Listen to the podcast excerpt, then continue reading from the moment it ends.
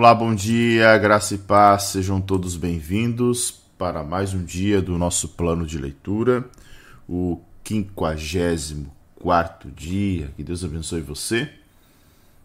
Uma ótima quinta-feira. Vamos lá para mais uma jornada. Hoje vamos realizar a leitura dos capítulos 28, 29 e 30 do livro de Números. Desde já deixa o seu like, deixa o seu like, se inscreva, né? Um recado aí para quem talvez está passando por aqui e não é inscrito no canal, se inscreva no canal para que o canal possa para que o canal possa crescer, tá? Se inscreva no canal, ative as notificações, também é muito importante, né? ativando as notificações, é, você recebe aí é, os vídeos que vão sendo publicados ou todas as vezes que nós entramos ao vivo aqui, tá? Bom dia para Rose. Deixa eu só ajustar aqui, porque ontem a gente fez uma live e eu não não fiz nenhuma formatação específica, o comentário ficou muito para baixo. Bom dia, Rose. Bom dia, Marinês. Bom dia, Sandra Regina. É, Letícia, bom dia, Ivone também. Vou fixar aqui o comentário e já vamos para a leitura. Já está fixado, né? Já fixei. Então deixe seu like, retorne, comente, é muito importante também. E se você, se você está assistindo em outro horário, que não seja o horário aqui da manhã, é, também é tão importante quanto os irmãos que assistem aqui ao vivo, vo que você deixe o seu like e comente também o vídeo. Certo? Vamos lá? Deixa eu. Tô com a luz aqui estourando no meu rosto, só um minutinho. Se melhorou agora. Pouquinho melhor. Hum, deixa eu compartilhar aqui com vocês a Bíblia.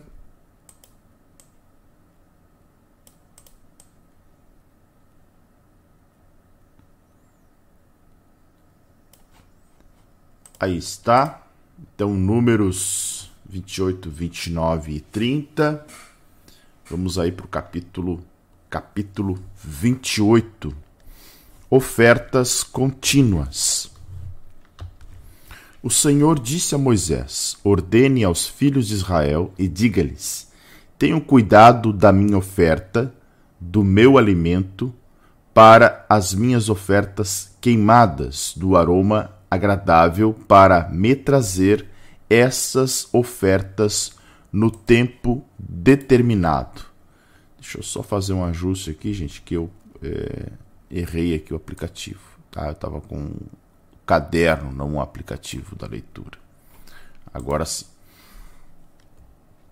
Diga aos filhos de Israel: esta é a oferta queimada que vocês devem oferecer ao Senhor dia após dia dois cordeiros de um ano sem defeito em holocausto contínuo. Um cordeiro será oferecido de manhã e o outro ao crepúsculo da tarde, junto com dois litros da melhor farinha em oferta de cereais amassada com um litro de azeite batido. É o holocausto contínuo que foi instituído no Monte Sinai, de aroma agradável, oferta queimada ao Senhor. A libação que acompanha o holocausto será um litro para cada cordeiro, e esta libação de bebida forte ao Senhor será oferecida no santuário. O outro cordeiro você oferecerá no crepúsculo da tarde. Como oferta de cereais da manhã e como a libação que a acompanha, você o trará em oferta queimada de aroma agradável ao Senhor. Ofertas dos sábados. No dia de sábado, ofereçam dois cordeiros de um ano, sem defeito, e quatro litros da melhor farinha, amassada com azeite, em oferta de cereais e a libação que a acompanha. Este é o holocausto de cada sábado, além do holocausto contínuo e a libação que o acompanha. Ofertas da festa da lua nova. No primeiro, no princípio de cada mês, ofereçam em holocausto ao Senhor dois novilhos e um carneiro, sete cordeiros de um ano sem defeito, e seis litros da melhor farinha amassada com azeite, em oferta de cereais para um novilho. Quatro litros da melhor farinha amassadas com azeite, em ofertas de cereais para um carneiro. E dois litros da melhor farinha amassada com azeite, em oferta de cereais para um cordeiro é holocausto de aroma agradável, oferta queimada ao Senhor. As libações que acompanham serão dois litros de vinho para um novilho, um litro e meio para um carneiro e um litro para um cordeiro. Este é o holocausto da lua nova de cada mês, para todos os meses do ano. Também se trará um bode como oferta pelo pecado ao Senhor, além do holocausto contínuo com a libação que o acompanha. Oferta da festa da Páscoa e da festa dos pães sem fermento. No primeiro mês, aos 14 dias do mês, é a Páscoa do Senhor. Aos 15 dias do mês haverá festa. Sete dias se comerão pães sem fermento. No primeiro dia haverá santa convocação. Não façam nenhum trabalho nesse dia, mas apresentem uma oferta queimada em holocausto ao Senhor. Dois novilhos, um carneiro e sete cordeiros de um ano, todos sem defeito. A oferta de cereais que acompanha o holocausto será a melhor farinha amassada com azeite. Ofereçam seis quilos da melhor farinha para um novilho e quatro quilos para um carneiro. Para cada um dos sete cordeiros, ofereçam dois quilos, e um bode para oferta pelo pecado, para fazer expiação por vocês ofereçam estas coisas, além do holocausto da manhã, que é o holocausto contínuo. Assim, ofereçam cada dia durante sete dias o alimento da oferta queimada em aroma agradável ao Senhor. Além do holocausto contínuo, ofereçam isto, juntamente com a libação que acompanha. No sétimo dia, vocês terão santa convocação. Não façam nenhum trabalho nesse dia.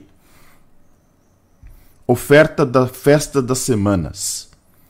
Vocês terão também santa convocação no dia das primícias, quando trouxerem oferta nova de cereais ao Senhor durante a festa das semanas. Não façam nenhum trabalho nesse dia. Então ofereçam ao Senhor por holocausto, em aroma agradável, dois novilhos, um carneiro e sete cordeiros de um ano a correspondente oferta de cereais da melhor farinha, amassada com azeite. Será de seis litros para um novilho, quatro litros para um carneiro, dois litros para cada um dos sete cordeiros. Ofereçam também um bode para fazer expiação por vocês. Tragam todas estas ofertas, além do holocausto contínuo da correspondente oferta de cereais e das libações que acompanham Todos os animais devem ser sem defeitos. Capítulo 29 Ofertas da festa do Ano Novo.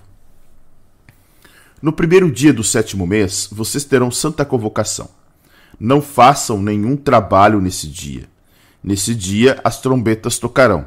Então, por holocausto de aroma agradável ao Senhor, ofereçam um novilho, um carneiro e sete cordeiros de um ano, sem defeito.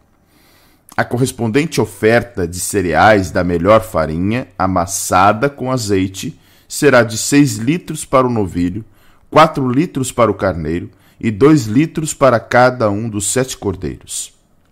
Ofereçam também um bode para oferta pelo pecado, para fazer expiação por vocês além do holocausto do mês e a correspondente oferta de cereais, do holocausto contínuo e a correspondente oferta de cereais com as libações que acompanham, segundo o seu estatuto, em aroma agradável, oferta queimada ao Senhor. Ofertas do dia da expiação. No dia 10 deste sétimo mês, vocês terão santa convocação Vocês se humilharão e não farão nenhum trabalho, mas por holocausto em aroma agradável ao Senhor, ofereçam um novilho, um carneiro e sete cordeiros de um ano, todos sem defeito. A correspondente oferta de cereais da melhor farinha amassada com azeite será de seis litros para o novilho, quatro litros para o carneiro e dois litros para cada um dos sete cordeiros. Ofereçam também um bode para a oferta pelo pecado, além da oferta pelo pecado para fazer expiação e do holocausto contínuo e da correspondente oferta de cereais com as libações que acompanham. Oferta ofertas da festa dos tabernáculos. Aos quinze dias do sétimo mês, vocês terão santa convocação. Não façam nenhum trabalho, mas durante sete dias celebrem uma festa ao Senhor. Por holocausto em oferta queimada de aroma agradável ao Senhor, ofereçam treze novilhos, dois carneiros e quatorze cordeiros de um ano, todos sem defeito. A correspondente oferta de cereais da melhor farinha amassada com azeite será de seis litros para cada um dos treze novilhos, quatro litros para cada um dos dois carneiros e dois litros para cada um dos quatorze cordeiros. Of ofereçam também um bode para oferta pelo pecado, além do holocausto contínuo, a correspondente oferta de cereais e a libação que acompanha. No segundo dia, ofereçam doze novilhos, dois carneiros, quatorze cordeiros de um ano, sem defeito, com a oferta de cereais e as libações para os novilhos, para os, para os carneiros e para os cordeiros, conforme o seu número, segundo o estatuto, e um bode para oferta pelo pecado, além do holocausto contínuo, a correspondente oferta de cereais e a libação que acompanha. No terceiro dia, ofereçam onze novilhos, dois carneiros, quatorze cordeiros de um ano, sem defeito, com a oferta de cereais e as libações para os novilhos, para os carneiros e para os cordeiros, conforme o seu número, segundo o estatuto, em um, e um bode para oferta pelo pecado, além do holocausto contínuo, a correspondente oferta de cereais e a libação que o acompanha. No quarto dia, ofereçam dez novilhos, dois carneiros, quatorze cordeiros de um ano, sem defeito, com oferta de cereais e as libações para os novilhos, para os carneiros e para os cordeiros, conforme o seu número, segundo o estatuto, e um bode para oferta pelo pecado, além do holocausto contínuo, a correspondente oferta de cereais e a libação que acompanha.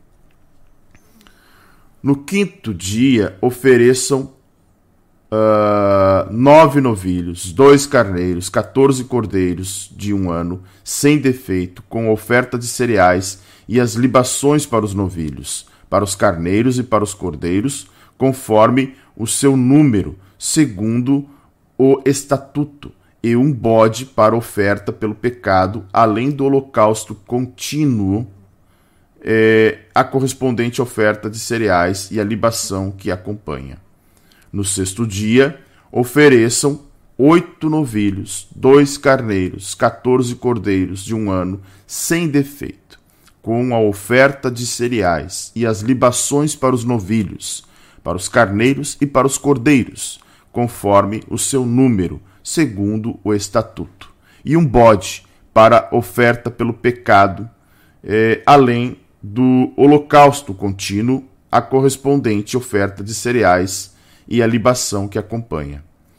No sétimo dia, ofereçam sete novilhos, dois carneiros, quatorze cordeiros de um ano sem defeito, com a oferta de cereais e as libações para os novilhos, para os carneiros e para os cordeiros, conforme o seu número, segundo o estatuto, e um bode para oferta pelo pecado além do holocausto contínuo, a correspondente oferta de cereais e a libação que acompanha. No oitavo dia, vocês terão uma reunião solene. não façam nenhum trabalho nesse dia.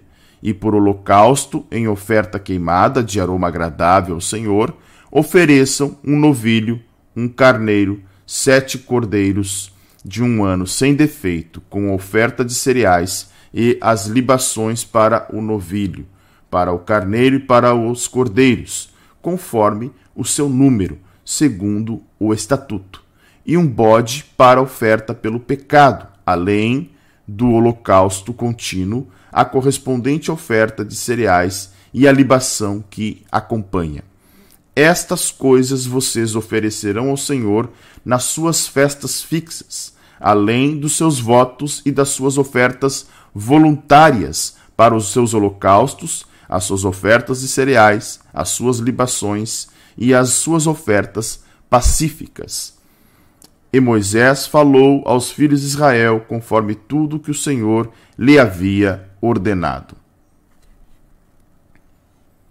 Capítulo 30 A respeito dos votos. Moisés falou aos chefes das tribos dos filhos de Israel, dizendo: Esta é a palavra que o Senhor ordenou quando um homem fizer um voto é, ao Senhor ou juramento para obrigar-se a alguma abstinência. Não violará a sua palavra, mas fará segundo tudo o que prometeu. Quando, porém, uma mulher fizer um voto ao Senhor ou se obrigar a alguma abstinência, estando na casa de seu pai, na sua mocidade, e seu pai, sabendo do seu voto e da abstinência a que ela se obrigou, não lhe disser nada, todos os seus votos serão válidos. Terá de observar toda a abstinência a que se obrigou. Mas se o pai, no dia em que souber disso, o desaprovar, não será válido nenhum dos votos dela, nem lhe será preciso observar a abstinência a que se obrigou. O Senhor perdoará isso a ela, porque o pai se opôs. Porém, se ela casar ainda sob seus votos, ou dito, e refletido dos seus lábios, com que a si mesma obrigou, e seu marido, ouvindo-o, não disser nada no dia em que souber disso, serão válidos os, seus, os votos dela, e ela terá de observar a abstinência a que se obrigou. Mas se seu marido desaprovar no dia em que souber disso e anular o voto que estava sobre ela, bem como o dito e refletido dos seus lábios, com que a si mesmo mesma obrigou, o Senhor perdoará isso a ela. Quanto ao voto da viúva ou da divorciada, tudo com que se obrigar lhe será válido. Porém, se ela fez voto na casa de seu marido, ou com juramento se obrigou a alguma abstinência, e seu marido o soube, mas não lhe disse nada, e não desaprovou o que ela fez, todos os votos dela serão válidos, e ela terá de observar toda a abstinência a que se obrigou.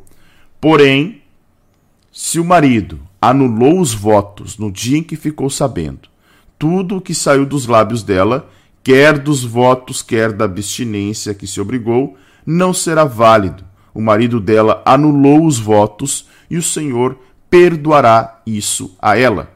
Todo o voto e todo o juramento com que ela se obrigou para se humilhar, seu marido pode confirmar ou anular.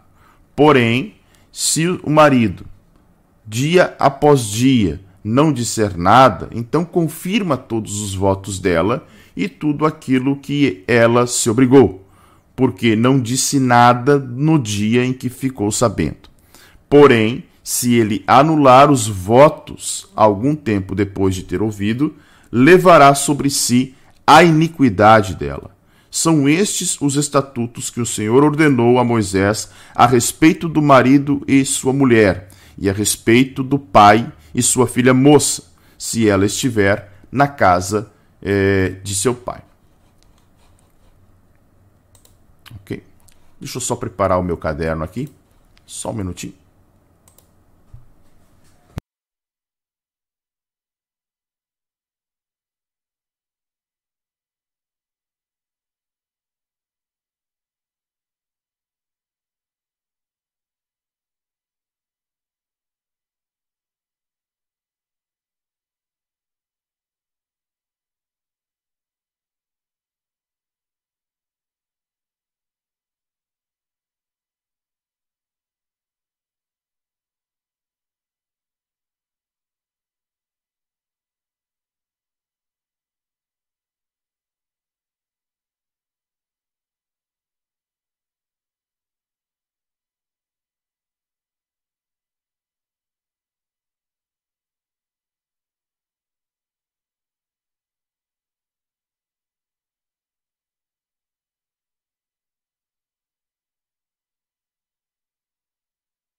Deixa eu colocar o caderno aqui.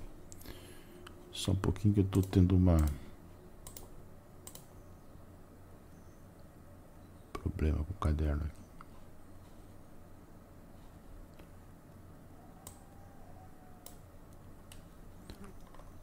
Um minutinho, tá, gente?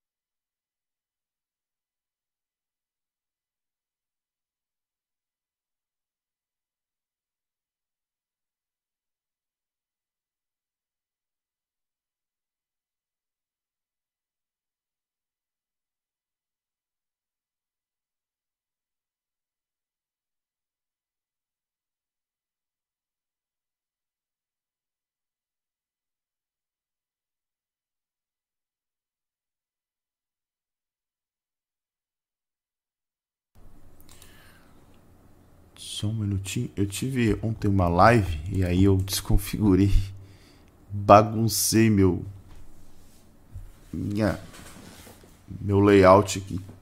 Deixa eu ver se agora vai. Vamos ver. Oh, tá bem bagunçado. Só um minutinho. Agora sim. Deixa eu ver o que, que eu fiz aqui, gente. Ah, agora consegui. Perfeito.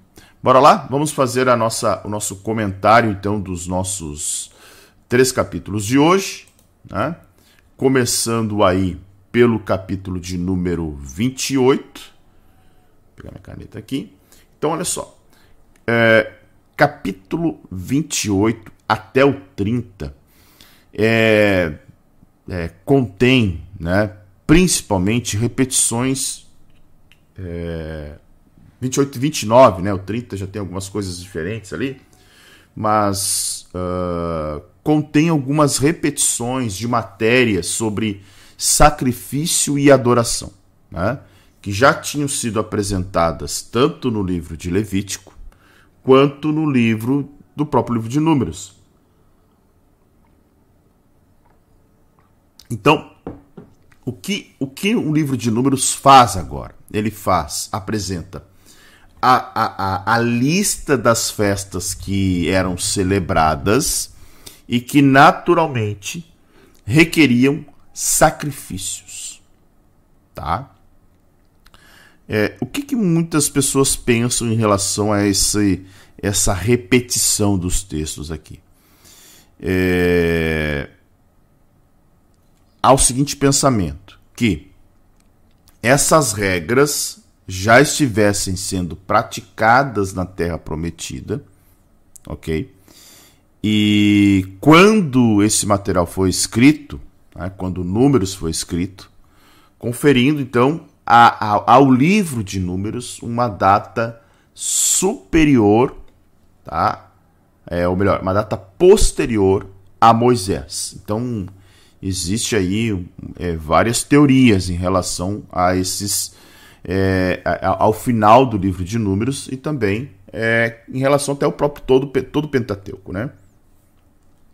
Tem um outro grupo que supõe tá, que as passagens aqui é, dessa natureza, repetidas, foram o, é, é, adicionadas ao Pentateuco original depois do povo ter entrado na terra prometida. E aí entra uma outra teoria que é chamada teoria das fontes.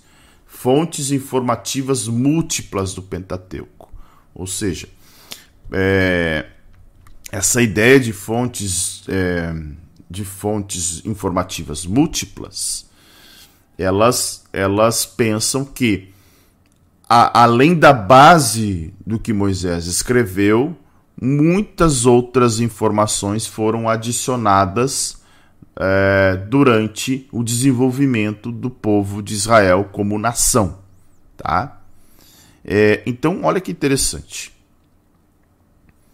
E também né, tem aí uma outra, uma outra, uh, um outro posicionamento, podemos dizer assim, que de alguns intérpretes que pensam que esta sessão do capítulo 28, do capítulo 29, tá? É, é mais tardia que o material do livro de Levítico. Então, refletindo um tempo em que foram marcados, né? É, estações, tempos, em que eles é, harmonizavam, harmonizaram então é, todo o seu calendário festivo de acordo com é, a, a entrada em, Israel, em Canaã, melhor dizendo, né? Então imagine, é, qual a ideia que algumas, alguns eruditos possuem? Que é, em Levítico eles receberam a ordem das festas, quais eram as festas, quais eram é, é, é os animais que precisavam ser sacrificados. E agora nós temos aqui diante de nós uma regu regulamentação e uma harmonização diante diante do tempo e das estações que realmente é, se dão dentro de, de Canaã. Tá? Essa seria uma ideia, por isso, desta repetição dos textos que nós vamos ver a partir de agora. Tá? então, esta oferta contínua tem um texto paralelo em Êxodo, capítulo 29, verso de número 38 até o verso de número 42, tá? Então, é o mesmo texto que aparece lá, praticamente, né? Com algumas, algumas é, alguns acréscimos. Vamos então ver o que diz o texto. Nossa fórmula de comunicação, o Senhor disse a Moisés. Tá? A gente já é, debateu muito sobre essa, essa expressão, que aparece com frequência no Pentateuco para introduzir novas sessões e novos materiais. Ordene aos filhos de Israel e diga-lhes: Tenho cuidado da minha oferta, do meu alimento para as minhas ofertas queimadas, do aroma agradável para me trazer essas ofertas no tempo determinado. Olha o que, que o Senhor está dizendo. Eram ofertas agradáveis a ele, né? aroma agradável, e elas tinham um tempo determinado para que elas fossem oferecidas, tá? Tempo determinado, ou seja, a, observem as estações, observem os anos, observem os dias. Então estejam atentos ao tempo, ao tempo de oferta, ao tempo de cada um, quando elas devem acontecer, qual é o dia que deve acontecer, é, qual é a estação, é, em relação ao ano. Então é, era esse detalhamento que o Senhor estava dando para o povo nesse momento. Tá? Diga aos filhos de Israel: esta é a oferta queimada que vocês devem oferecer ao Senhor dia, dia após dia. Dois cordeiros de um ano sem defeito em um holocausto contínuo. Preste atenção. É... Aqui no versículo de número 3 até o 8, está o detalhamento das ofertas diárias, tá? O que eles tinham que fazer diariamente. Ó, a expressão do Senhor aqui é dia após dia, tá? Então está em pauta aquilo, aquilo que nós já vimos lá em Êxodo. Eles tinham ofertas diárias, pela manhã e pela tarde. Então, este era um, um, uma observação muito específica e muito importante dentro do culto hebreu. Ofertas diárias. O culto era diário. Tá? O culto era diário. Era todos os dias. Cultuar Yahvé era uma prática diária. Né? Aí notem que hoje nós temos o que?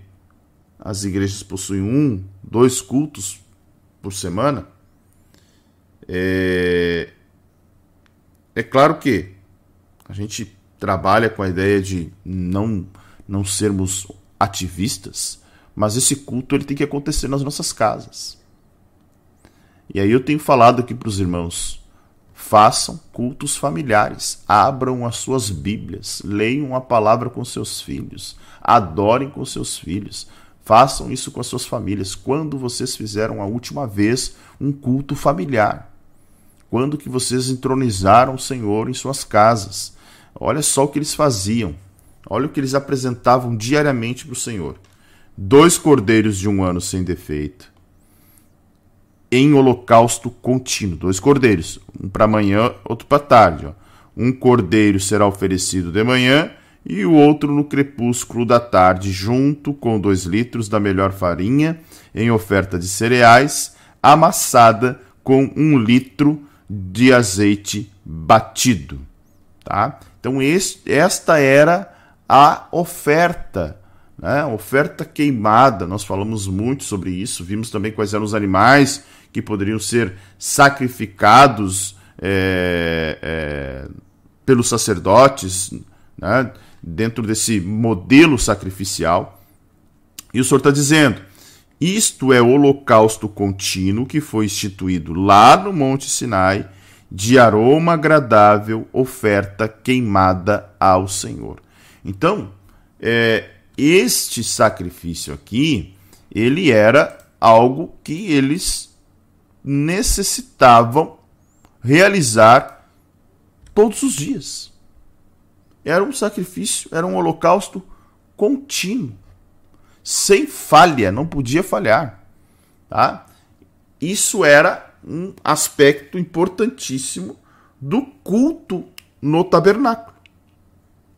Então, o texto diz que isso aí isso havia sido ordenado quando Israel estava no Sinai e vinha sendo observado durante toda a jornada pelo deserto, devendo é, continuar enquanto perdurasse a nação de Israel.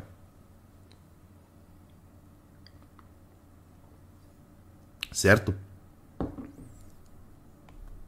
A libação que acompanha o holocausto será um litro para o cordeiro. E esta libação de bebida forte ao Senhor será oferecida no santuário. Versículo de número 7 é, fala sobre libação, né? É, o que seria essa libação? Uma oferta que era, era derramada, era derramada ali juntamente com o holocausto. Então, neste caso aqui, era uma, era uma oferta de bebida forte. Né? poderia ser é, um vinho mais forte que eles tinham, poderia ser uma outra bebida, já que havia outras bebidas ali, tá? Então essa é, é um litro, um litro para cada cordeiro, tá? É, algumas traduções e alguns até alguns eruditos vão discordar das medidas de um litro aqui, dizendo que esse um litro poderia ser até 3 litros, tá? É, de, de libação derramada, oferta derramada sobre o altar. O outro cordeiro você oferecerá no crepúsculo da tarde, como é, é, no crepúsculo da tarde, como oferta de cereais e com a libação que acompanha, você trará em oferta queimada de aroma agradável ao Senhor.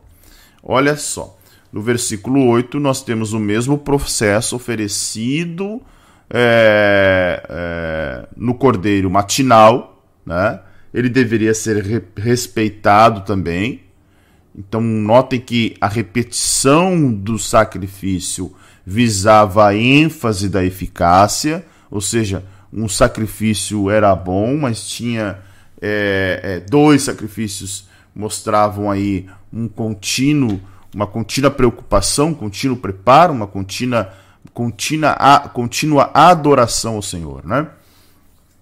Depois disso vem a, a ofertas dos sábados. No dia de sábado, ofereçam dois cordeiros de um ano sem defeito e quatro litros da melhor farinha amassada com azeite, em oferta de cereais, tá? E a libação que acompanha. Uh, este é o holocausto de cada sábado, além do holocausto contínuo que e a libação que acompanha. Olha só o que, que o versículo 9 e 10 estão dizendo. A cada sábado, as ofertas diárias deveriam ser dobradas. Tá? A cada sábado, as ofertas deveriam ser dobradas. Essa prática, é, ela não foi observada, tá? Tanto que é, nós vamos ver que é, em Ezequiel, deixa eu ver se eu acho o texto aqui. Ezequiel 46.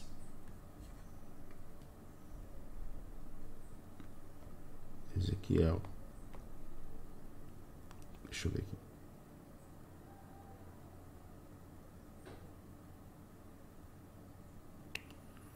Ezequiel 46 vai falar sobre é, justamente as festas dos sábados, né, a oferta do sábado e as festas de lua nova.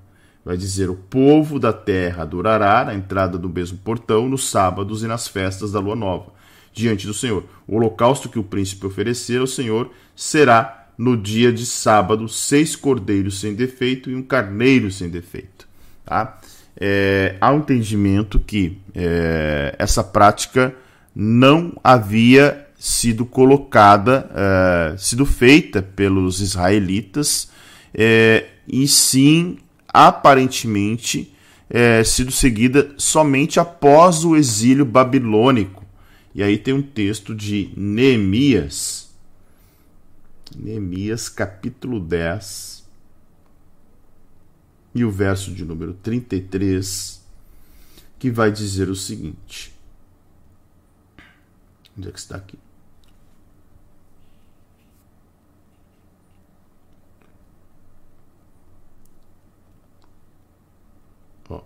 Para os pães da proposição, para a oferta contínua de cereais, para o holocausto contínuo dos sábados e das festas de lua nova, para as festas fixas, para as coisas sagradas, para as ofertas do pecado, para fazer expiação por Israel e para toda a obra do templo do nosso Deus. Então, o versículo 32 até vai dizer: assumimos a obrigação de contribuir, ou seja, assumimos a, a, a obrigação de contribuir. Então dá para entender que algumas, algumas festas e algumas ordenações do Senhor, o povo veio descumprindo ao longo de, é, do estabelecimento como nação em Canaã, tá? Mas aqui a ideia era que, além do holocausto contínuo, tá?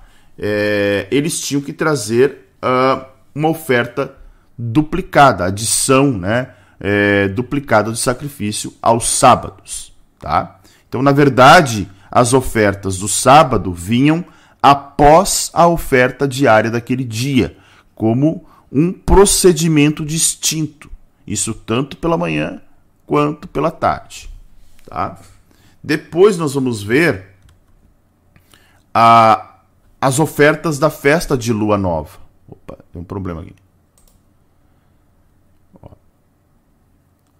No princípio de cada mês ofereça holocausto ao Senhor, dois novilhos e um carneiro, sete cordeiros de um ano sem defeito, e seis litros da melhor farinha amassada com azeite, em oferta de cereais para um novilho, quatro litros da melhor farinha amassada com azeite em oferta de cereais para um carneiro e dois litros da melhor farinha amassada com azeite em oferta de cereais para o cordeiro.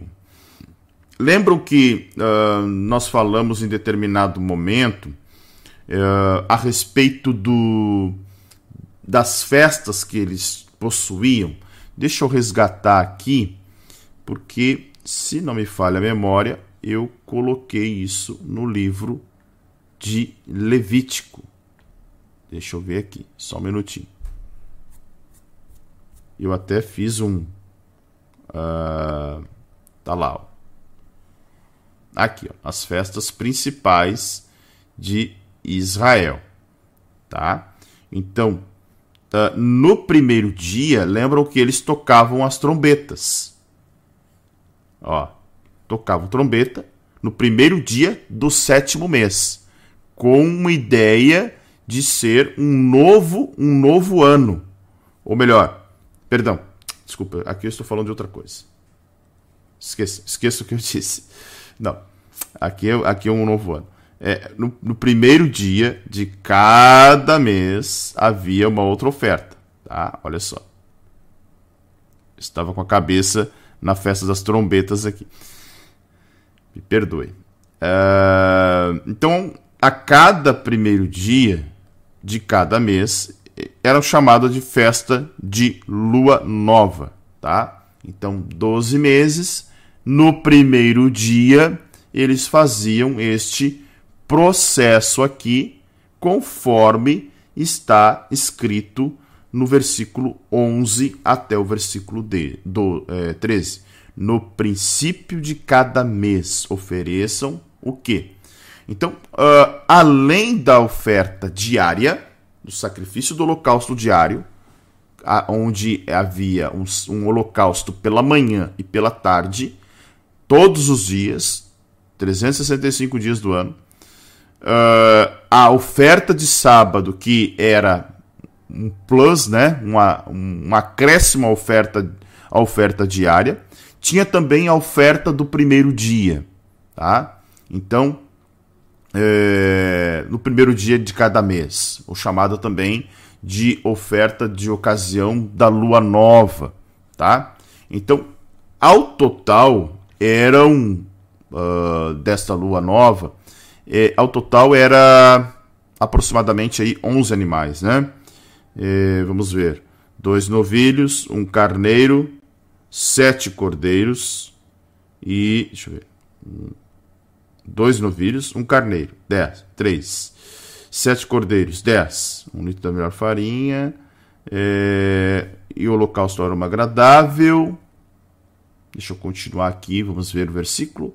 É, é o holocausto de aroma agradável, oferta queimada ao Senhor. As, as libações que acompanhavam serão de dois litros para um novilho, uh, um litro e meio para um carneiro e um litro e meio para o cordeiro.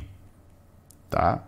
E além dos 10, tinha ainda né, uh, o bode como oferta pelo pecado.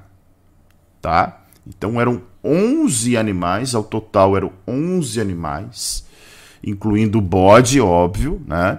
que eram oferecidos por ocasião da lua nova, tá? E aí, isso sim, né? Houve um crescente respeito sendo observado ao começo de cada mês. E aí tem um texto em Amós, capítulo 8, verso 5, que diz o seguinte: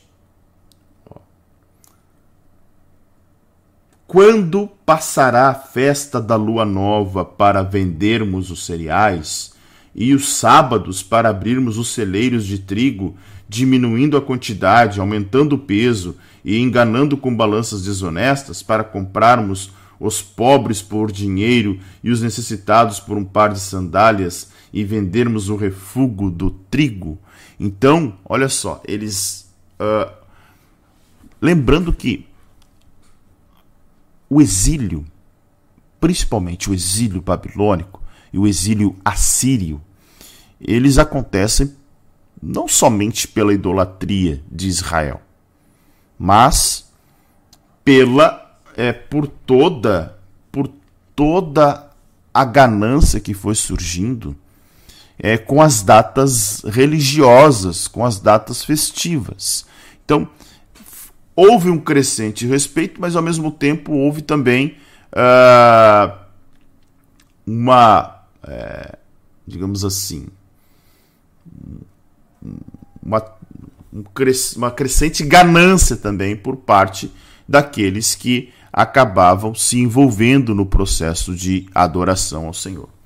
Tá? Então, uh, a oferta da, da lua nova tinha aí uma uma quantidade muito grande de, de ofertas de animais, de vinho, de, é, de farinha, é, de oferta de libação, tudo que acompanhava então este, este celebrar, né, essa celebração mensal que eles executavam no início de cada mês. E lembrando que as libações tá, que acompanhavam as ofertas da lua nova, elas eram também duplicadas. Tá? Então, olha o que diz o verso 14. É, acompanham dois litros de vinho para o novilho, um litro e meio para o carneiro e um litro para o cordeiro. Tá? É, este é o holocausto da lua nova de cada mês. Então, é, o texto está é, enfatizando muito bem, né? Era todo mês, durante todos os meses do ano. Tá?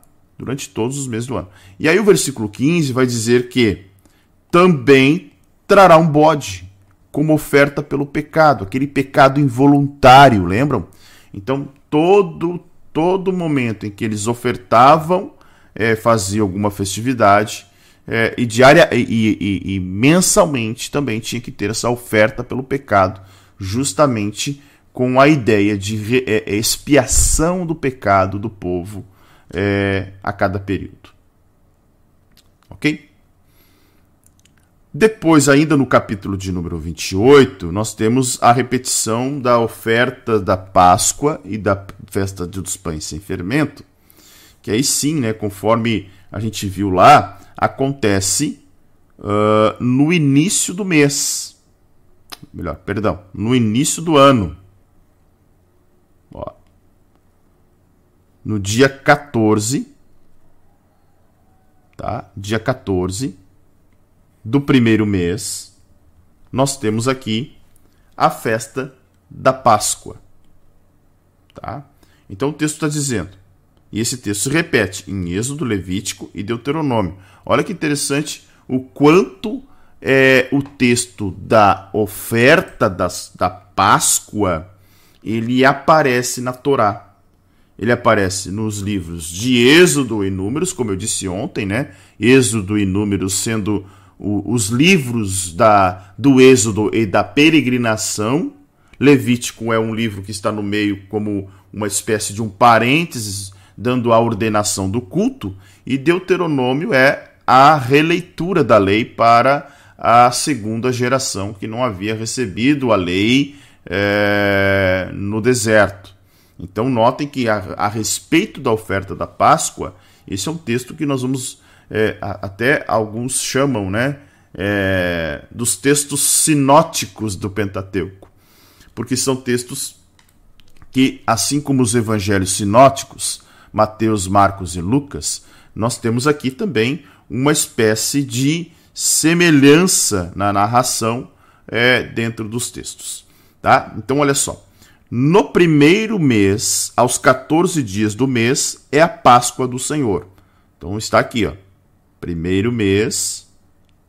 Aqui está o primeiro mês. Opa, aqui. Primeiro mês. No dia 14 é a Páscoa do Senhor. Tá? Então vamos lá. Aos 15 dias do mês haverá festa. Sete dias se comerão pães sem fermento. Então vamos voltar ali para o nosso calendário de festas. Então olha só, dia 14 é a Páscoa e nos próximos sete dias, que iria do 15 dia ao 21 a festa dos pães uh, sem fermento. Ok?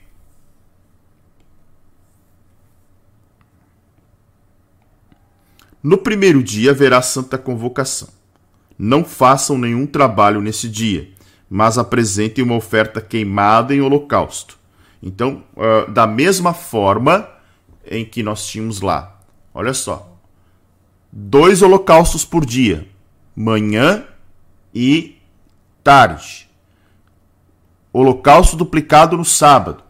Holocausto no, é, é, adicional no primeiro dia do mês. Havia também a festividade e os holocaustos a respeito das festas que estavam sendo comemoradas aqui, festa da Páscoa e festa dos pães sem fermento ou festa dos pães ázimos, como também é conhecida, tá? E aí eles precisavam oferecer como oferta de holocausto, dois novilhos e um carneiro e sete cordeiros, todos sem defeito. Tá? A oferta de cereais, que acompanha o holocausto, será a melhor farinha amassada com azeite. Ofereçam seis quilos da melhor farinha para um novilho e quatro quilos para um carneiro. Então, o que, que nós estamos vendo aqui agora na Páscoa? 14 dia, Páscoa. 15 pães, pães asmos. Ou seja, vão comer durante sete dias, durante uma festividade, é, os pães sem fermentos, que começava no 15 dia e ia até né, uh, o vigésimo primeiro dia. Ok? Então, lembrando, e o texto traz isso, eu falei com muita frequência isso também, que esse primeiro dia era a santa convocação. Então, esse primeiro dia era chamado de sábado. Mas nem sempre caía no sábado. Ele era chamado de sábado por causa desta santa convocação, desta, é, desta é, é, santificação, de não trabalhar naquele dia. É como se fosse um sábado, né? Para cada um dos sete cordeiros, ofereçam dois quilos é, e um bode para a oferta para o pecado, para expiação. Então, é a mesma coisa que acontecia lá na oferta que nós vimos do, da lua nova, né, que tinha 11 animais sendo sacrificados, a oferta aqui também passava a ser 11 animais. Olha, era uh, sete cordeiros, tá? Uh, onde é que está aqui? Sete cordeiros, um bode. E eu acho que eu li antes, né? Não. Dois novilhos, um carneiro, sete cordeiros. Dava dez, mais o décimo primeiro, que era o bode para oferta pelo pecado. Mesma, mesmo procedimento. Ofereçam estas coisas além do holocausto da manhã, que é o holocausto contínuo. Olha só. Então, além do holocausto, após o holocausto contínuo, que era o holocausto da manhã, eles tinham que ofertar estes 11 animais dentro da festa. Tá? Assim, ofereçam cada dia, durante sete dias, o alimento da oferta queimada em aroma agradável ao Senhor. Então, é, a gente poderia fazer aqui um, um um calendário, né? Um, um, um, gráfico da divisão dos horários que os israelitas tinham que observar ali, porque era, era muito intenso. Então, uh, diariamente, durante a festa, eles precisavam também oferecer todos esses animais. Tá? Então, por estarem dentro da festa dos pães asmos, que comemoravam durante sete dias, tá? Além dos holocaustos, os onze animais que aparecem aqui também deveriam ser oferecidos, ó. Ofereçam a cada dia. E o texto vai afirmar ó, além do holocausto contínuo, ofereçam isto juntamente com a libação que o acompanha, tá? Que seriam as ofertas ali é, da lua nova e também é, as libações acompanhavam lua nova e as ofertas do pães asmo, né? É, uma oferta derramada tá? para, o, para que Yahvé recebesse como um aroma agradável. No sétimo dia, vocês terão santa convocação. Então, olha só. É, tinha santa convocação. No primeiro dia da festa, que era o 15 dia do calendário, e santa convocação no vigésimo primeiro dia, que também era considerado como um sábado, tá? A impressão minha, mas a fala do pastor está travando. Tô com um problema aí, gente? Está travando? Ou, ou, ou, ou é uma questão daqui a pouco da Sandra mesmo?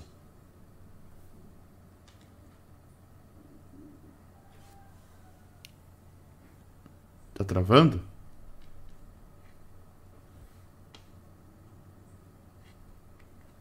Que não, né? Acho que tá ok, né? Senão mais alguém já tinha reclamado aí. Tá tudo certo. Beleza. Bora.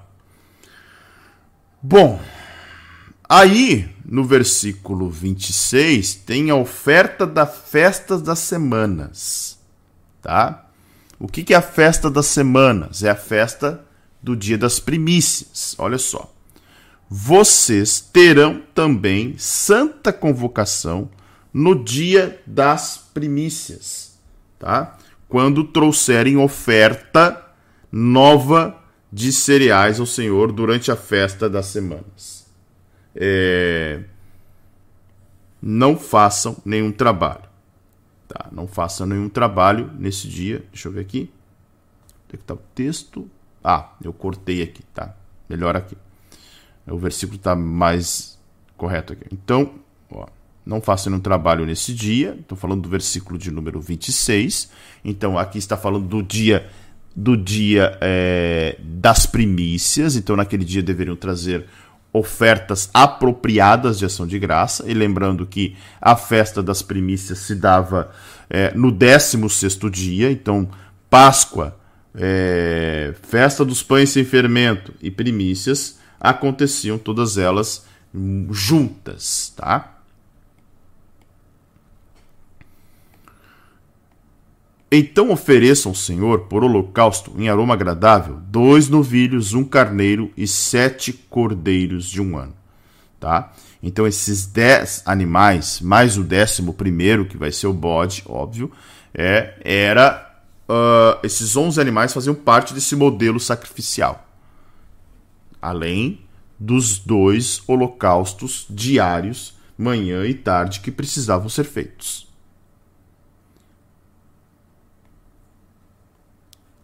A correspondente oferta de cereais da melhor farinha amassada com azeite será de 6 litros para um novilho, 4 litros para um, para um carneiro, 2 litros para cada um dos sete cordeiros. Então, como a gente já viu lá em Levítico também, né, aqui vai aparecer todo esse detalhamento, é, não somente dos animais, mas também da oferta de cereais.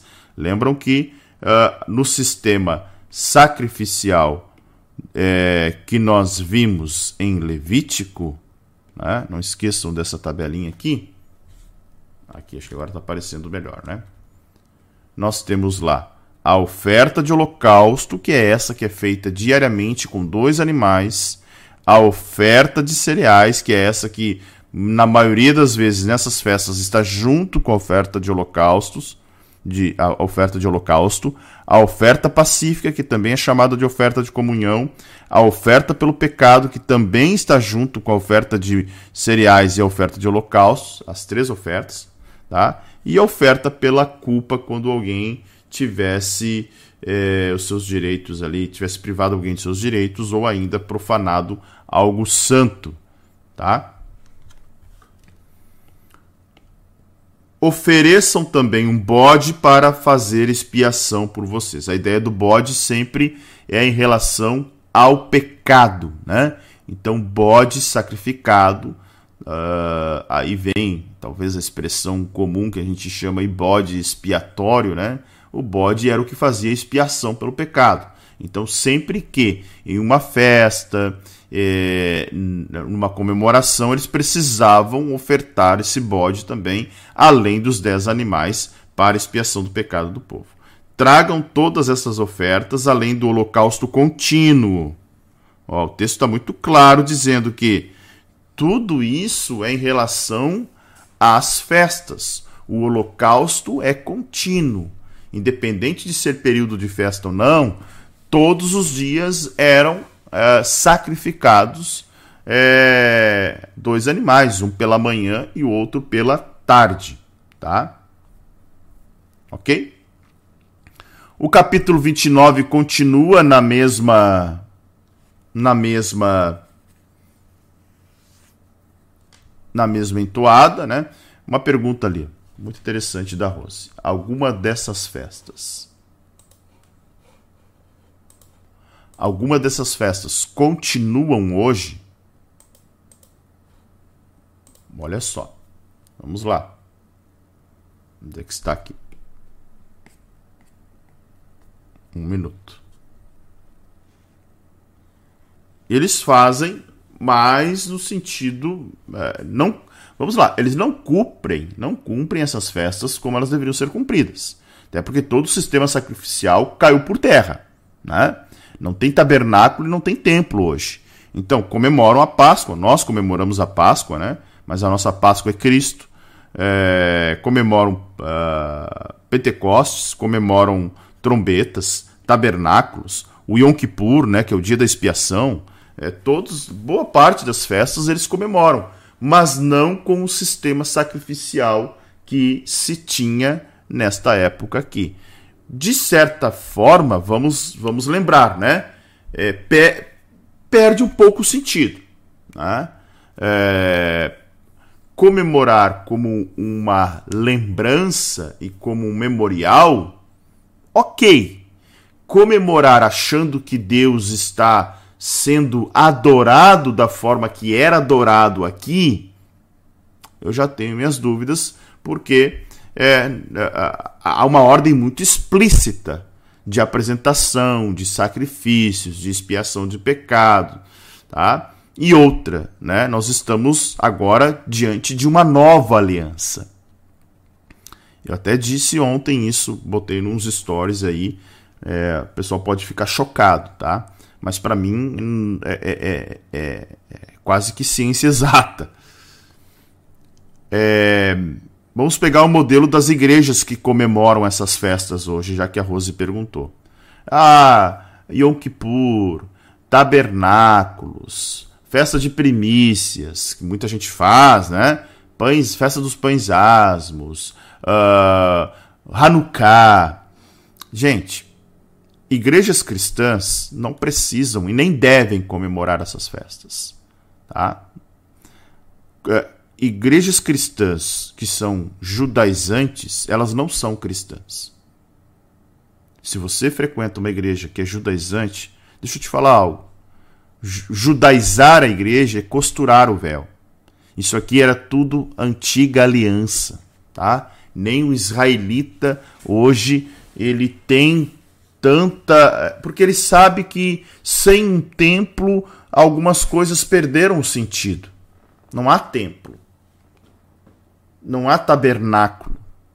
Então, qual é o sentido de algumas festas aqui, se não for simplesmente para fazer uma lembrança. E aí, por lembrança, os cristãos estão totalmente livres. Paulo vai dizer em Gálatas, capítulo 5, verso, verso 1, que foi para a liberdade que Cristo nos libertou. Então, uma igreja que comemora essas festas, ela costura o véu. Ela tá, ela, sabe o que ela está fazendo? Ela está fazendo o que os, jude, os judeus ali na Galácia queriam fazer. Eles queriam enterrar a nova aliança os judeus ali da Galácia, o qual Paulo de, é, é, é, destina a carta aos Gálatas, eles queriam sepultar a nova aliança. E quando uma igreja se judaiza, né, se torna judaizante, ela está sepultando a nova aliança, ela está dando mais ênfase para a história de Israel, para a cultura de Israel, do que para a cruz de Cristo. Ah, mas é bonito. Não, é bonito sim. Mas não precisa trazer para o culto. Fale de Cristo, que Cristo seja o centro. Não que as festas de Israel sejam o centro de um culto. Então, uma igreja que é judaizante, ela não é uma igreja cristã. Porque não é Cristo o centro dessa igreja. Tá? Então, essas festas, muitas delas, não são comemoradas nem pelos israelitas como deveriam ser comemoradas. Tá? A oferta da festa do Ano Novo, que está lá em Levítico também. No primeiro. Aqui sim, agora o que eu estava na cabeça aquela hora. No primeiro dia do sétimo mês, vocês terão santa convocação. Não façam nenhum trabalho nesse dia. Nesse dia a, é a festa das trombetas. Lembram? Nós já falamos isso em Levítico. E é santa convocação, ou seja, é como se fosse um sábado, tá? É solene. Era tão solene, poderia cair numa terça, numa quarta, numa quinta, mas era um dia solene, santa convocação, tá? Uh, então, opa, então, por holocausto de aroma agradável, Senhor, ofereça um novilho, um carneiro, sete cordeiros de um ano, sem defeito. Tá? Vamos ler toda a oferta aqui. A correspondente oferta de cereais da melhor farinha, amassada com azeite, será de 6 litros para o novilho, 4 litros para o carneiro, 2 litros para cada um dos sete cordeiros. De novo, 10 animais, tá? Ó, sete cordeiros, um carneiro. Uh... Eu contei errado aqui? Deixa eu ver. Não, aqui agora, aqui, agora aqui não é, não é, perdão. Aqui é nove animais, não é mais dez, né? Não é mais dez aqui. Ofereçam também um bode, daí se tornaria dez com o bode, né? O bode também para expiação por vocês além do holocausto do mês, olha só. Olha o que acontecia na festa do Ano Novo. Na festa do Ano Novo, que era o primeiro dia do mês, tinha a oferta do Ano Novo, tá? A oferta do da lua nova, que era o, era o primeiro dia do mês, além das ofertas de holocaustos, holocaustos tá? Que era necessário. Então é isso que o texto está dizendo aqui, ó. Além do holocausto do mês, que era a oferta da lua nova, e além do holocausto contínuo. Então, o primeiro dia do, do ano, que caía no sétimo mês, né? Uh, é, tinha a festa do ano novo, a festa da lua nova e a festa do, do holocausto, e aí era chamada festa das trombetas. Certo? Correspondente a oferta de cereais e libação segundo o seu estatuto em aroma, em aroma agradável. Aí olhando aquele nosso calendário lá, aí sim, ó. Uh, no mês de Tisri, né? sétimo mês, no dia primeiro, tinha a festa das trombetas. Aqui, ó. festa das trombetas. Tá? Ainda teria o dia da expiação, o Yom Kippur, e também a festa dos tabernáculos, dentro do mês 7, ou né, do início do ano. Aí, né? aí sim, dando continuidade, o dia da expiação, tá? que vai aparecer lá em Levítico 23 certo? Também aparece lá em Levítico 23. No dia 10, estamos falando ainda do sétimo mês. No dia 10 desse sétimo mês, vocês terão santa convocação.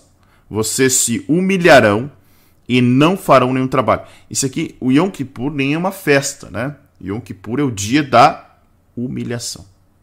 E ele acontecia no dia 10. Então aqui, se estamos no dia 1 como sábado, dia 10 também do mês 7 uh, seria um dia de santificação, considerado um sábado. Tá? Não façam nenhum trabalho, essa é a ordem. Mas por holocausto em aroma agradável ao Senhor, ofereçam um novilho, um carneiro, sete cordeiros, todos sem defeito. A correspondente oferta de cereais da melhor farinha amassada com azeite será de 6 litros para o novilho, 4 litros para o carneiro e 2 litros para cada um dos sete é, cordeiros. Olha só é, que interessante aqui, né? Então se repete aí, uh, vamos vendo a repetição dessa quantidade de, de animais sendo oferecidos e, como sempre, um bode né, sendo sacrificado, como mostra no verso 11, é, para oferta pelo pecado, além da oferta do pecado para fazer expiação, a ordem de não esquecer do holocausto contínuo. Tá? Por quê? Por que o Senhor está ordenando isso? Porque poderia né, passar pela cabeça dos israelitas que, por causa daquela quantidade de ofertas, ah, vamos de repente, holocausto não precisa, tá? Então, é, essas ofertas regulares diárias não eram anuladas por outras ofertas, mesmo que fosse uma ocasião especial. Né? E lembrando que, além disso, tinha as ofertas dos sábados. Então, números é, 28 e 29, embora seja sinótico, e repetindo, ele é ele é a organização do calendário judaico, né? hebraico, melhor dizendo, né? É, organizando as datas e as festas que eles, eles deveriam observar em relação ao culto no tabernáculo. Então, notem que a vida do hebreu aqui, né, do israelita, melhor dizendo, ela, ela está em torno do tabernáculo. Né? Porque tinha sacrifício diário, todas as manhãs e todas as tardes, tinha sacrifício duplicado no sábado, tinha um, sacrifício no, é, é, no primeiro dia de cada mês, no primeiro dia do ano, né? É, então cada é, eram acumulativos, né? Sacrifícios acumulativos. Então era uma vida em torno em torno do tabernáculo. Por quê? Quem é que está no tabernáculo? É a presença de Deus. Tanto que o sacerdote tinha, o sumo sacerdote, né? nesse dia da expiação aqui, que era o dia que ele adentrava no, no Santo dos Santos, ele tinha que queimar incenso, queimar incenso a tal ponto que eh, a fumaça tomasse conta do Santo dos Santos para que ele, ele, ele não enxergasse ali, né, é, é, a presença de Deus. Então, notem que uh, isso também é uma tipologia para o cristão. Né? Quando Paulo vai dizer apresentai os vossos corpos né, como sacrifícios vivos, as pessoas não entendem esse texto. Ah, é um texto bonitinho, romantizado, de metanoia, não transformar a mente. Nada disso. O ênfase está no versículo primeiro. Ou seja, sacrifício vivo. Sacrifício vivo. Porque agora o tabernáculo é Cristo. Né? Ele tabernaculou, ele armou uma tenda, ele esteve entre nós e, e está por intermédio do seu espírito. Uh, e da correspondente oferta de cereais com as libações que acompanham. Certo? E aí, ainda na continuidade do nosso calendário aqui, deixa eu ver se está aparecendo direitinho, tá, né? Temos a, o terceiro evento desse sétimo mês, que é a festa dos tabernáculos que os, os judaizantes amam né, ir para Israel nesse período de tabernáculos aqui. Né? Uh, vamos lá, vamos entender o que o texto que também aparece em Levítico. Nós já falamos bastante dele. Aos 15 dias do sétimo mês, então vamos lá, voltando para lá, é, dia 1, dia 10 e dia 15. Tá? Dia 1, trombetas, que era o início do ano. Dia 10, é, o dia da expiação, Yom Kippur. Dia 15, a festa dos tabernáculos. Aos 15 dias do sétimo mês, vocês terão santa convocação. Também um sábado, né? Considerado um sábado, porque era santa convocação. Tá? Ó, santa convocação. Sempre que aparece essa santa convocação. Opa, o texto está para baixo aqui. Ó, sempre que aparece santa convocação, nós temos aqui um sábado, ou melhor, não é um sábado, óbvio, né? Porque o dia não caía sempre no sábado, mas eles consideravam um sábado, tá? Não façam nenhum trabalho, mas durante sete dias celebrem a festa do Senhor. Então, tabernáculos ia, vamos lá, voltar para lá, do dia 15 até o dia 21. Tá? do dia 15 até o dia 21. Sete dias de festa de tabernáculos. Lembrando que a festa dos tabernáculos é a, a, a lembrança né, da saída do Egito.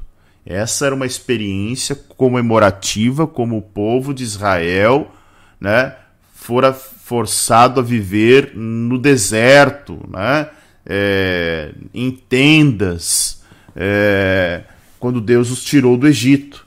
Então notem que também sentido zero para um cristão comemorar tabernáculos, né?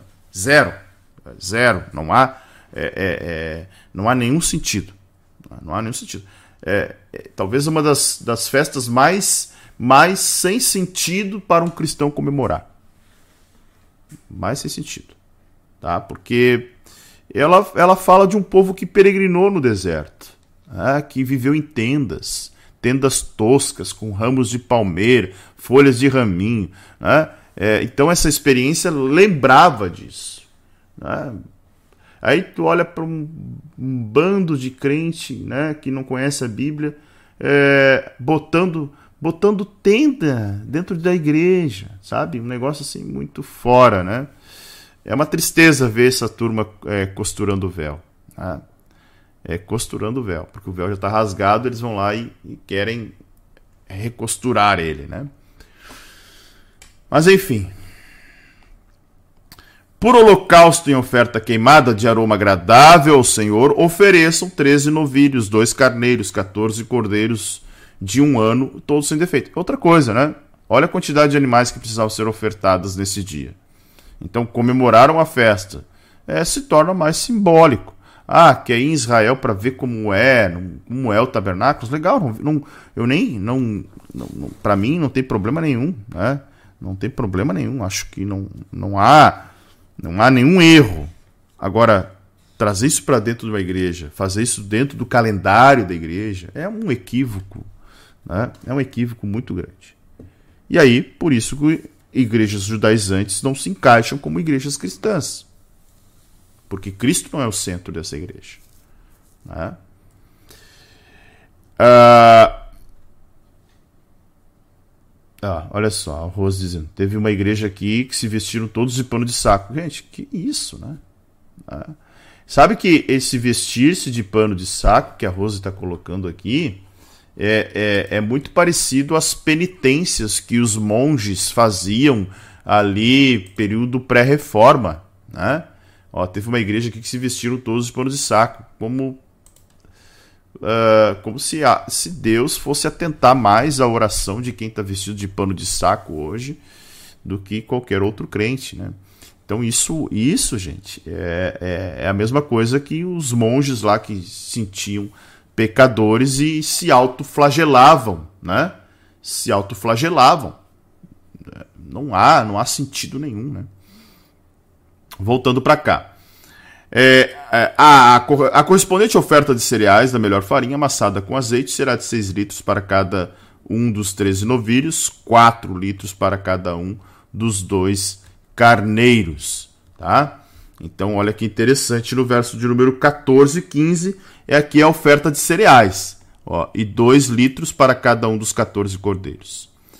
Uh, então, a, a, oferta de cereais sempre acompanhava os sacrifícios de animais. Então, cada novilho era acompanhado por é, é, é, seis, né? É, onde é que está aqui? Uhum. Seis litros para cada um dos 13 novilhos, tá? E 4 litros para cada um dos dois carneiros. Ofereçam também um bode para oferta pelo pecado, além do holocausto contínuo. Então, notem que isso vai acontecer e, e olha que coisa interessante. Olha que coisa interessante que, que, que é, se procede em tabernáculos. Eles tinham, além, além do holocausto contínuo, ofertas diárias. No primeiro dia, no primeiro dia, era. Uh, onde é que está aqui? Ó, No primeiro dia era 13 novilhos,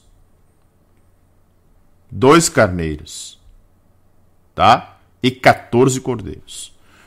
Aí vai se repetindo. Olha só. No segundo dia era 12 novilhos, dois carneiros, 14 cordeiros. Tá? E, de novo, para cada carneiro, para cada novilho para cada cordeiro, eles tinham que, né, ó, como oferta de cereais e libações, né, para os carneiros, para os cordeiros, conforme seu número, segundo o estatuto, e um bode para a oferta do pecado, é, além do holocausto contínuo.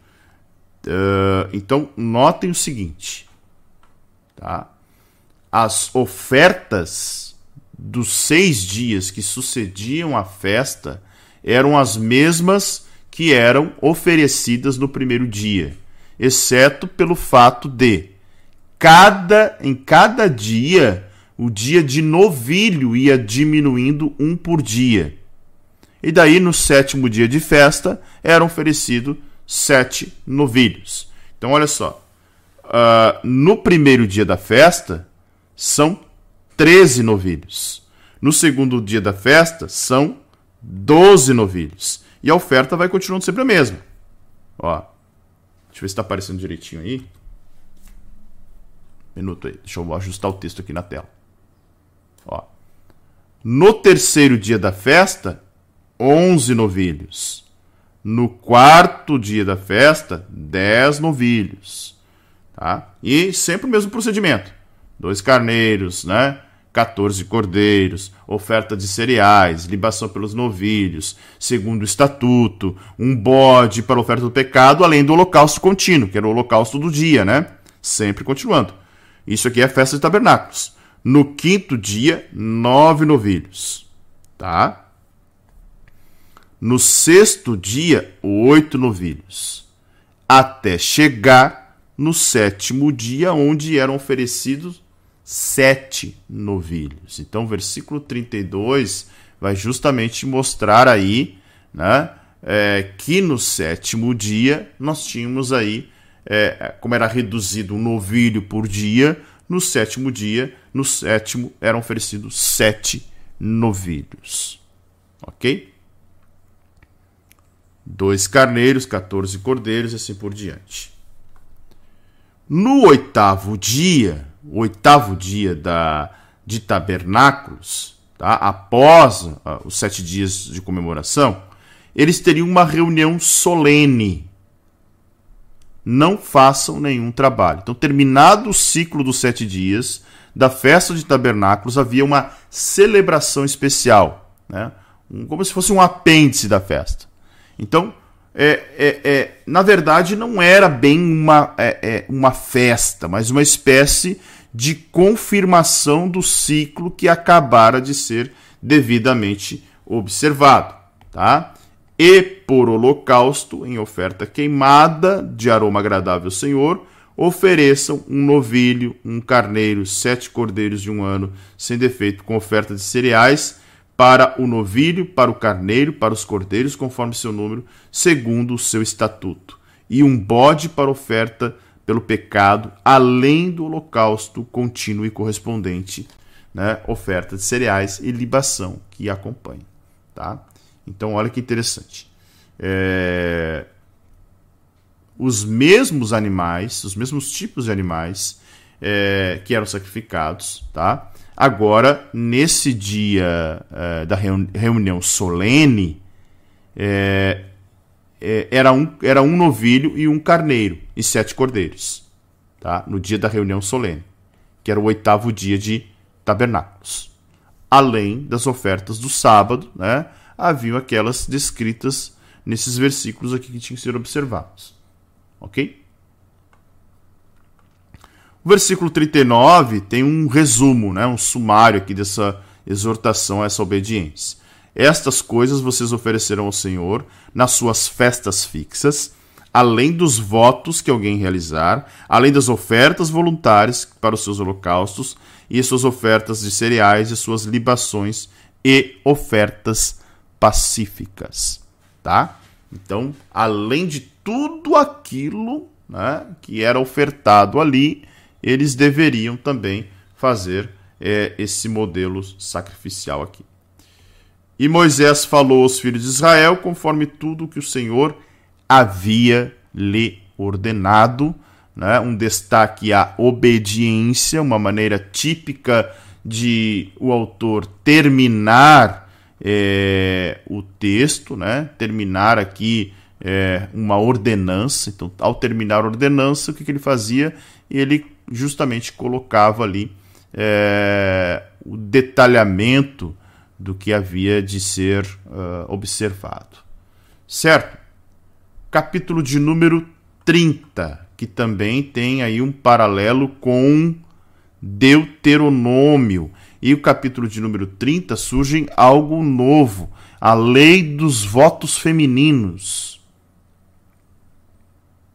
Olha só. Moisés falou aos chefes das tribos de Israel dizendo: Tá? Esta é a palavra que o Senhor ordenou quando um homem fizer um voto ao Senhor ou juramento para obrigar-se a alguma obstinência, não violará a sua palavra, mas fará segundo tudo que prometeu. Primeiro, olha só, os homens quando votavam, eles não podiam voltar atrás. Tá? É, a fé dos hebreus levava muito a sério essa questão de votos. Então, o texto aqui nos ensina que os votos tinham que ser guardados sem violação da palavra. Era um pecado sério não cumprir um voto. E pecado é, voluntário. Então, quebrar um voto era a mesma coisa que um pecado voluntário. Então, por, porque, por isso que ninguém poderia fazer um voto apressado ou um voto tolo. Né? O próprio Jesus avisou a respeito de votos perversos. Né? É, então, não façam votos tolos, não façam votos perversos. Targum de Jonathan. Ele estabelece que apenas pessoas com 13 anos para cima poderiam votar. Tá? É, então, é, se alguém, uma criança com 10 anos, fizesse um voto, não era válido. Ela não, não, tinha, não tinha validade nenhuma o voto. Agora, um homem que votasse não podia se livrar do seu voto. Já as mulheres é o seguinte, tá? É, o texto fala que uh, tinham dois tipos de voto, tá?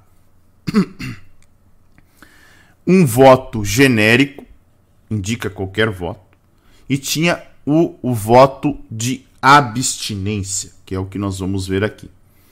Tá? Então, esse voto de abstinência, a palavra aqui. Opa, o que, que aconteceu? A palavra aqui, em hebraico, transliterado, é Issar. Tá?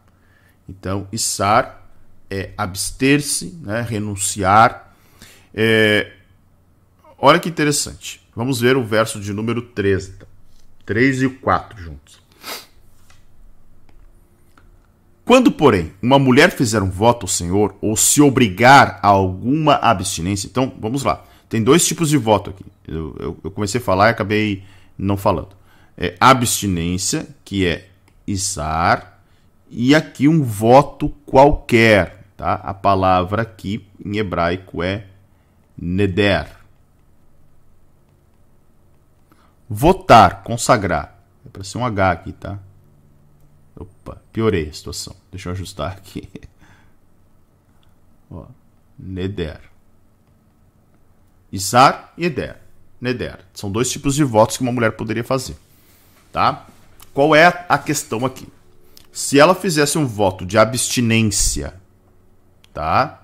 É... Se uma mulher quisesse fazer um voto, tendo ela mais de 13 anos de idade, mesmo sendo solteira, aí o texto vai dizer, né? É, na casa de seu pai, na sua mocidade, tá? É, esse voto tinha que ser conhecido e aprovado pelo pai. Seu pai poderia anular o voto de uma filha, né? Uh, era a ideia de proteger as moças, as donzelas, né? para daqui a pouco assumir um compromisso precipitado envolvendo uma questão, o pai poderia ir lá é, desfazer o voto. Mas se o pai não fizesse objeção, e aqui está o texto dizendo: se o pai, sabendo do voto a que ela se obrigou, não lhe disser nada, todos os seus votos serão válidos. Terá de observar toda a abstinência a que se obrigou. Tá? Então, o pai ficou sabendo do voto, não falou nada. Né? A mulher, a, a filha, a filha solteira deveria cumprir o voto. Tá? É, falando um pouquinho dos votos, é, quais eram os casos de votos femininos, tá? É, uma filha solteira, então, ainda sob autoridade do pai, uma mulher que fizer um voto quando ainda solteira, mas então se casa antes do seu voto ser cumprido, uma mulher viúva ou divorciada e uma mulher é, casada e ainda assim e assim sob a autoridade do marido, tá? Então aqui, do verso 3 ao verso 5, nós estamos vendo o primeiro caso. É uma filha solteira ainda sob a autoridade do pai. Tá? Então o texto diz: Mas se o pai, no dia em que souber disso, desaprovar, não será válido nenhum dos votos dela, nem lhe será preciso observar a abstinência a que se obrigou, o Senhor perdoará. Tá? Então, se havia uma, um, uma solenidade, uma, um ritual em relação ao voto de não se quebrar a palavra, é, o Senhor perdoaria nesses casos aqui para mulheres. Os homens que votassem deveriam cumprir o seu voto. Vamos ver o caso do voto de Jefté. Lembram? Jefté cumpriu o, o, o voto, né? Então, uma mulher solteira, e o que o texto está querendo revelar aqui, ela não tinha autoridade própria. Podia fazer um voto, mas dependia da aprovação do pai. Se não falasse nada, o voto se tornava obrigatório. Se ele fizesse uma objeção, o voto era anulado. Então, isso mostra né, é, o quanto é, é, o pai tinha né, toda a questão da influência sobre os, a, as filhas e principalmente a força das palavras. Né? Então, isso era muito forte dentro da legislação mosaica. Tanto que Jesus vai dizer: de modo algum jureis. Tá? Porque essas palavras de juramento muitas vezes são enganosas, são distorcidas, e aí são votos tolos. Tá? Do verso 6 ao verso 8, nós temos o segundo caso. Tá? O segundo caso é de uma mulher que fizer um voto é, quando ainda era solteira, mas se casa antes de cumprir o voto. Olha o que diz o verso 6 ao verso 8. Porém, se ela se casar, ainda sob seus votos, ou dito e refletido, ou seja, falou sem pensar, dos seus lábios, com que a si mesma se obrigou, tá? e seu marido, ouvindo ou não disser nada em nada no dia em que souber disso, serão válidos os votos dela, e ela terá de observar a abstinência que se obrigou. Mas se seu marido o desaprovar no dia em que souber disso, e anular o voto que estava sobre ela, bem como dito e refletido dos seus lábios, com o que a si mesmo obrigou, o Senhor perdoará isso a ela. Então, o caso aqui, o segundo caso é de uma mulher que fizeram um voto quando ainda era solteira, seu pai tinha aprovado, não tinha falado nada, mas em seguida ela se casa. E agora a autoridade de anular o voto estava é, com o marido. Então, é, poderiam ter sido feito. Por que essa regra? Né? Poderia ter sido feito um voto impensado, que foi aprovado pelo pai, mas o marido não aprovaria. Então o marido acabaria corrigindo isso, né? No sentido do voto não pensado. Então, os votos feitos por uma mulher, uh, quando solteira, quando ela. Votos feitos quando ela era solteira, uma vez levados ao conhecimento do marido, poderiam ser anulados. Ok? Terceiro caso quando ao voto, quanto ao voto de uma viúva ou de divorciada, tudo com que se obrigar será válido. Então, olha só o terceiro caso aqui no verso de número 9. Uma mulher viúva ou divorciada tinha que cumprir os seus votos, porque ela não tinha, é, ela não tinha o pai ou o marido que os anulasse. O pai, porque ela já tinha saído de casa, o marido, porque é, ela já não tinha marido, ou por viuvez ou por divórcio ela se tornava sua própria autoridade. Então, portanto, qualquer voto que ela tivesse feito como solteira, ou já estando casada, que ela ainda não houvesse cumprido, o dever de cumprir era obrigatório, assim como no caso do homem, que era obrigatório cumprir o voto, tá? Um caso que não é tratado aqui é de uma mulher noiva, né? Cujo, por exemplo, o noivo tivesse morrido antes de casarem. Nesse caso, ela voltaria, né? Se presume que ela voltaria sob a autoridade do seu pai. Porque já que está falando de viuvez aqui.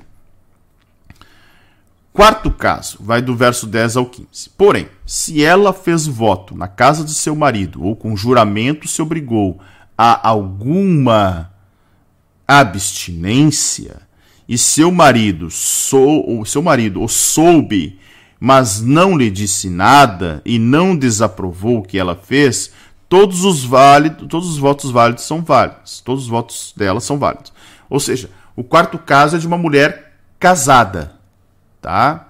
Então, é, é, há diferentes observações aqui, tá? É... Aqui, né, estamos falando de uma mulher que provavelmente é, se casou e estava sob a autoridade do marido. Ela terá que observar toda a abstinência que se obrigou. Porém, se o marido anulou os votos no dia em que ficou sabendo tudo que saiu dos lábios dela, quer dos seus votos, quer da abstinência que se obrigou, não será válido. O marido dela anulou os votos e o Senhor perdoará isso a ela, tá? Então, verso de número 12, nós estamos vendo aqui o seguinte, tá? É, ele é semelhante ao, aos textos que nós lemos anterior, anteriormente, né? É... E isso é interessante porque uh, nós estamos vendo aqui a autoridade do homem neste caso, né? O marido poderia anular totalmente o voto da mulher. Então, é, é, é nesse caso, ela não tinha nenhuma responsabilidade moral, tá? E a Vé perdoar, perdoaria sim essa mulher, né? Tá? É, é interessante essa expressão que aparece aqui, ó, da abstinência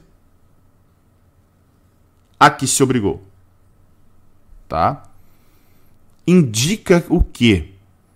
Que fazer um voto é uma questão muito importante, principalmente naquela época. Né? É, cumprir o voto também era importante. Mesmo assim, por não ter responsabilidade moral, a mulher não tinha, né? É, pois era o marido que tinha, o marido né, é, havia anulado o voto dela. Então a mulher ficava isenta da culpa pela qual ela era perdoada pelo Senhor, né? Opa, o que que deu aqui? Só um pouquinho. Deixa eu editar aqui que deu um a última página, não sei por que que sempre fica pequenininha assim. Estamos então na página que nós vimos, voto, é, versículo 12. Voto 12. Uh, ah, versículo 13 agora todo voto e todo juramento com que ela se obrigou para se humilhar, seu marido pode confirmar ou anular. Então esse versículo repete a referência, né, aos dois tipos de votos, ou seja, os votos que envolviam é, promessa a fazer alguma coisa ou voto que que envolvia abstinência né, sacrifício, ou até mesmo alguma, alguma forma de autoaflição. Tá? Versículo 14. Porém, se o marido, dia após dia, não disser nada, então confirma todos os votos dela e tudo aquilo que ela se obrigou, porque não disse nada no dia em que ficou sabendo. Tá? Então, o estilo literário da repetição, né? Lembram disso? Uh, o estilo literário do Pentateuco é o estilo da repetição. Porém, se ele anular os votos algum tempo depois de ter de os ter ouvido, levará sobre si a iniquidade dela. O que que está acontecendo agora aqui que é algo bem diferente? Olha só. Se uma mulher fizesse um voto e seu marido aprovasse, mas então ela deixasse de cumprir o voto, como era óbvio, né? Ela era moralmente responsável pelo seu fracasso. Então, olha só. Ela fez um voto, marido aprovou. Se ela não cumprisse o voto, ela era, ela teria cometido pecado, tá? Não era um pecado, ele precisava ser espiado, conforme Levítico 5, tá? É, agora, se ocorresse um erro que prejudicasse a outro, então o marido tinha que fazer a restituição, tá? Agora, para que haja pecado, tem que ter responsabilidade moral. Então, a mulher seria moralmente responsável se um voto aprovado por seu marido não fosse cumprido por negligência da parte dela. Mas, se a negligência fosse do homem, olha só o que o texto está dizendo. A negligência fosse do homem, tá? Uh, a responsabilidade moral seria dele pela falha. Por quê? Ele ouviu que a mulher tinha um voto a fazer e tal, e ele, né, ele negligenciou, tá? Então ele seria culpado pelo pecado. Nesse caso, a mulher ficava isenta da responsabilidade moral, porque ela tinha feito o voto com, com boa fé, mas a autoridade maior do seu marido tinha forçado a não cumprir, mesmo que antes ele tinha aprovado, tá? É, então, o texto não fala qual é a pena, daí fica subentendido. Será que era um pecado voluntário ou involuntário? Voluntário tinha um tratamento, voluntário tinha outro. Né? O texto não fala das punições para essa iniquidade. Provavelmente, né, com bons olhos, ele teria que fazer uma expiação pelo pecado. Né? ou seja, oferecer sacrifício pelo seu pecado. Verso de número 16: São estes os estatutos que o Senhor ordenou a Moisés a respeito do marido e de sua mulher, e a respeito do pai e da sua filha moça, se ela estiver na casa de seu pai. Tá? Ok? Então, o 16. É, os últimos versículos desses capítulos de Números sempre são um sumário, né? sempre encerrando as instruções determinadas por Iavé. Tá? Então, uma vez dado o recado, tinha ali uma, uma ênfase em relação àquilo que nós estaríamos vendo dentro do próprio capítulo. Certo? Antes de eu ver os comentários aqui, deixa eu só marcar ali o nosso dia de hoje, 54 dia, números 28, 29 e 30. 54 de 365. Tá? E já aproveito para dizer assim, ó, deixa o seu like, aí tem mais gente, mais espectador simultâneo do que, do que like. Deixa o likezinho aí, deixa o seu gostei, muito importante para o canal. Deixa eu ver é quem eu não dei um bom dia por aqui, Vanusa, Gabriele, o Douglas de Paula, a Ivana, a Maria Souza, a Sandra Dias, a Neuzedir, a Neide, Kátia, Cláudia, Rafael, a Manu, a Josiane, Cláudia Maria, a Lúcia, Edileide. É, a, a Rosa colocou um comentário aqui interessante. Eram muitas ofertas, precisaria muita atenção com essa. É, precisava de um trabalho. Por isso que tinha os levitas também, que né, a, o sacerdócio, a caça sacerdotal, que se preocupava com tudo isso. Uh, nossa oferta hoje é diária, né? É isso mesmo. Um, quem mais? Deixa eu ver. Uh, as mulheres aqui eram invisíveis. Era algo impressionante, né? Tanto que elas não eram contadas. Então, notem o, o quanto uma mulher na sociedade hebraica era totalmente. Não, não só da hebraica, né? Todo o Oriente Antigo. Todo o Antigo Oriente Próximo, a mulher era deixada a segundo plano. Tá? Tanto que. É, a gente vê aqui o, o, o reflexo do texto, o que o texto relata em relação às mulheres, não é porque Deus não considerava. Mulher também era a imagem de Deus. Tá? É, a questão toda era a sociedade da época e o texto o texto está relatando o que era a sociedade da época, né? É, então, a, a, as leis que se estabeleceram eram de acordo também com a cultura. Pastor, qual a sua opinião nos termos de hoje de a mulher assumir cargos hum, de confiança na igreja ou ser pastor? Eu, eu, aqui na, na, na, nossa, na nossa igreja, estou falando da nossa realidade aqui da nossa igreja. A gente não ordena mulheres como pastoras. E eu já vou explicar por quê. Primeiro, porque a forma da plantação da igreja, como surgiu, a minha esposa nunca foi ordenada pastora e nem e, e há o entendimento da parte dela que não há a necessidade de ser pastora, tá? É, embora ela não deixe de pastorear, embora ela não deixe de aconselhar, embora ela não deixe de discipular, mas ela não, não quer carregar esse esse encargo, né? Esse encargo. Ela Segundo, a nós aqui, Palavra da Vida, entendemos que nos textos neotestamentários nós não temos ali um texto que mostre uma ordenação de mulher a pastora, tá? Então, primeiro, pela necessidade como a igreja nasceu, da sua plantação, em que o grupo era pequeno, né, em que a gente é, não tinha necessidade de, de ter uma questão de, de pastora, a gente estabeleceu desde o início que não ordenaria, não ordenaria pastora. Tá? E por isso nos mantivemos assim. Embora, como eu já sempre respondi aqui, é, não condeno, não sou daqueles que fica caçando. É, é, ah, tua igreja consagra pastor, ordena pastora, não deveria, antibíblico. Eu respeito a eclesiologia de cada um tá? Embora a nossa não, não trate uh, mulheres como pastoras, mas elas podem exercer cargos de liderança. Tanto que nós temos dois grupos, duas instâncias, uma é o presbitério e a outra é o grupo de líderes, né? e ali tem várias mulheres juntos, né?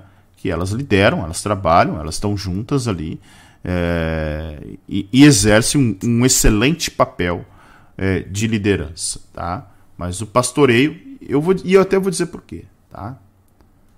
É, Calvino tinha uma frase né, que ele dizia mais ou menos o seguinte: que o pastor ele tem que ter duas vozes. Tá? Calvino diz assim: o verdadeiro pastor tem duas vozes uma para chamar as ovelhas e outro para espantar os lobos devoradores. Então, eu é, entendo que é o seguinte é uma tarefa, uma tarefa árdua, tá? Uma tarefa árdua. E, e desta forma entendemos que é, cabe aos homens a voz para espantar os lobos devoradores. As obreiras na igreja que estou são totalmente excluídas, não participando de nada. Bom, daí é uma opção da eclesiologia da igreja, embora eu acho, acho equivocado, tá? Acho totalmente equivocado. Como eu disse, na nossa liderança tem mulheres, nós não ordenamos pastoras, mas existem mulheres exercendo cargo de liderança e uh, é, estão juntos ali com homens liderando e decidindo algumas coisas em relação à igreja. Agora, em relação a pastoreio, em relação a pastoreio, creio eu, né, é, é, e, e, dessa forma trabalhamos aqui, que sejam só os homens. Embora é, é, nunca, sempre que há uma necessidade de.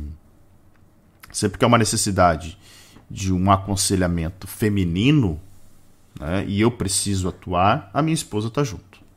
Né? Eu não, não aconselho uh, mulheres sem que a minha esposa esteja junto.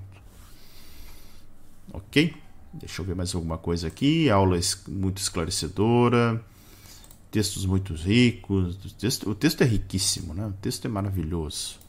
Navegar no texto, se debruçar no texto é uma maravilha. É, é, é demais, né? Nós já temos bastante trabalho junto ao pastor, não precisa. É, é. Mas tem mulheres que querem pastorear, né? Tem igrejas até que as mulheres estão na frente. Eu conheço igrejas que o marido tá lá, né? Uma vozinha, nem voz de nada, e a mulher que pastoreia. Não sei se é o modelo mais adequado, tá? Mas enfim, cada um, cada um. Né? Cada um cuide do seu aí. Certo, gente? Que Deus abençoe a todos vocês. Fiquem na paz, que excede todo entendimento. Antecipei aqui, porque daqui a cinco minutos volto para o Café com Palavra. Vamos aqui tentar encaixar ele pela manhã, logo após a Bíblia. Então, estamos é, encerrando agora a nossa leitura.